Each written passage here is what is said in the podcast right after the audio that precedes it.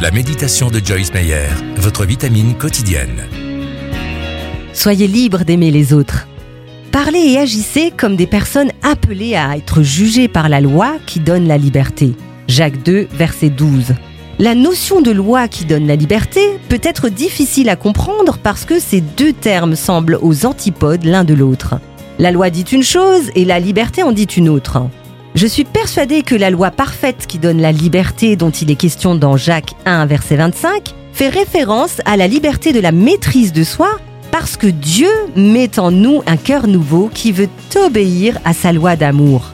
Grâce à ce cœur nouveau que Jésus vous a donné, vous pouvez vous laisser conduire par le Saint-Esprit et accueillir la capacité et la liberté d'aimer les autres. Vivez pleinement votre journée en laissant le Seigneur aimer les autres au travers de vous.